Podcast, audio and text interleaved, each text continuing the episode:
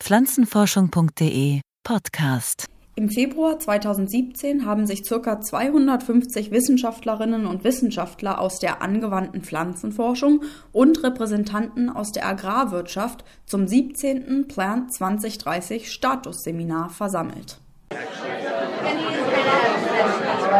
Das dreitägige Treffen fand in Potsdam statt, in einem großen Konferenzhotel am Templiner See.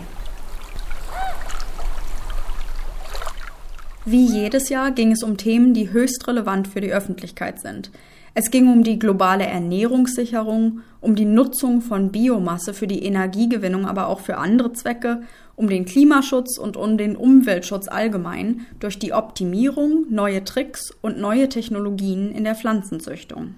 Eva Leiritz, Vertreterin des Projektträgers Jülich, sagt, Also die großen Ziele sind, wir haben natürlich Herausforderungen, die ganz global zu sehen sind. Wie ernähren wir die Menschheit zukünftig? Wie kann man Pflanzen so verändern, dass sie zukünftig sämtlichen Stressoren standhalten können? Also die Pflanzen-Community hat ganz viele Methoden entwickelt, um Pflanzen anzupassen und das testen sie jetzt hier weiter aus und äh, setzen das auch in Pflanzen um, die dann in zehn Jahren bei uns auf dem Markt sein werden, mhm. hoffe ich. Und hier die Stimme einer Vertreterin aus der Pflanzenzüchtung. Also für uns eines der wichtigsten Ziele in der Landwirtschaft und damit eben auch Pflanzenzüchtung ist Resistenzen. Resistenzen gegen verschiedenste Pflanzenkrankheiten, Pflanzenschädlinge, aber natürlich auch gegen äh, abiotische Stressfaktoren, Hitze, Trockenheit, und so weiter. Das sind tatsächlich Herausforderungen, die äh, nur mit Pflanzenzüchtung und sehr langwieriger Züchtung möglich sind und insbesondere neue Züchtungstechnologien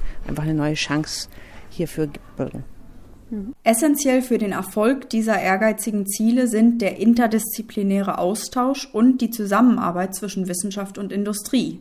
Das Statusseminar soll diese Vernetzung anregen. Das Gute ist, dass man hier die ganzen aktuellen, aber auch potenziellen Partner kennenlernt, wieder trifft und in den Präsentationen eben auch so mit der Nase manchmal nur auf eine, einzelne kleine Fakten gestoßen wird, wo man sagt, Mensch, das müsste ich bei uns auch nochmal ansprechen oder diskutieren. Das kann man als Idee weiterentwickeln. Eine Agrarökonomin stimmt zu. Ich ähm, lerne jetzt auch Pflanzenwissenschaftler kennen, ähm, die sich dann auch erstmal lernen, da muss man auch erstmal lernen, sich mit denen überhaupt zu unterhalten, ja, weil jeder natürlich so seine eigene, im Endeffekt seine eigene Sprache, seine eigenen Abkürzungen hat, ähm, die, die er dann verwendet. Insbesondere die Zusammenarbeit zwischen Wissenschaftlern und Züchtungsunternehmen ist eine Herausforderung, die die Statusseminarteilnehmerinnen kennen. Hier Gunhild Leckband von der NPZ ist das die Grundlage für mittelständische Pflanzenzuchtunternehmen, gemeinsam mit Wissenschaft äh, Kooperationen einzugehen und Forschungsprojekte ja, gemeinsam in Verbünden durchzuführen. Mhm. Das ist quasi das, was wir als äh, Pendant zu sehr großen Unternehmen, die das alles in-house haben, äh, uns ähm, ja, quasi aufstellen in der Züchtungsforschung. Wir brauchen die Grundlagenforschung, wir brauchen die Innovationen und den Input aus der Wissenschaft.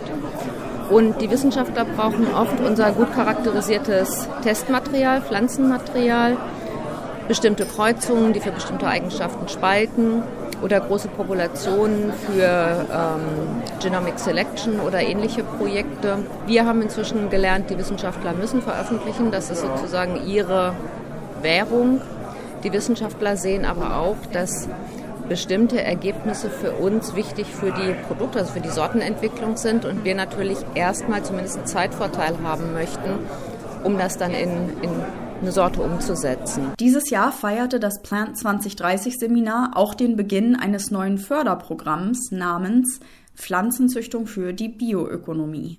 Ja, und wenn Sie in drei Jahren wieder hier stehen, was würden Sie gerne sagen können über das neue Forschungsprogramm?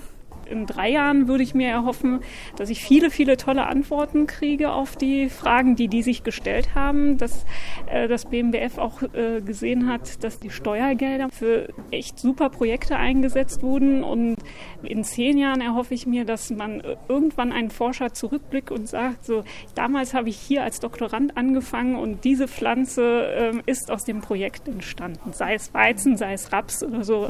Und dank diesem Projekt haben wir das umsetzen können. Pflanzenforschung Podcast. Eine Produktion der Redaktion pflanzenforschung.de. Redaktion Lena Walter.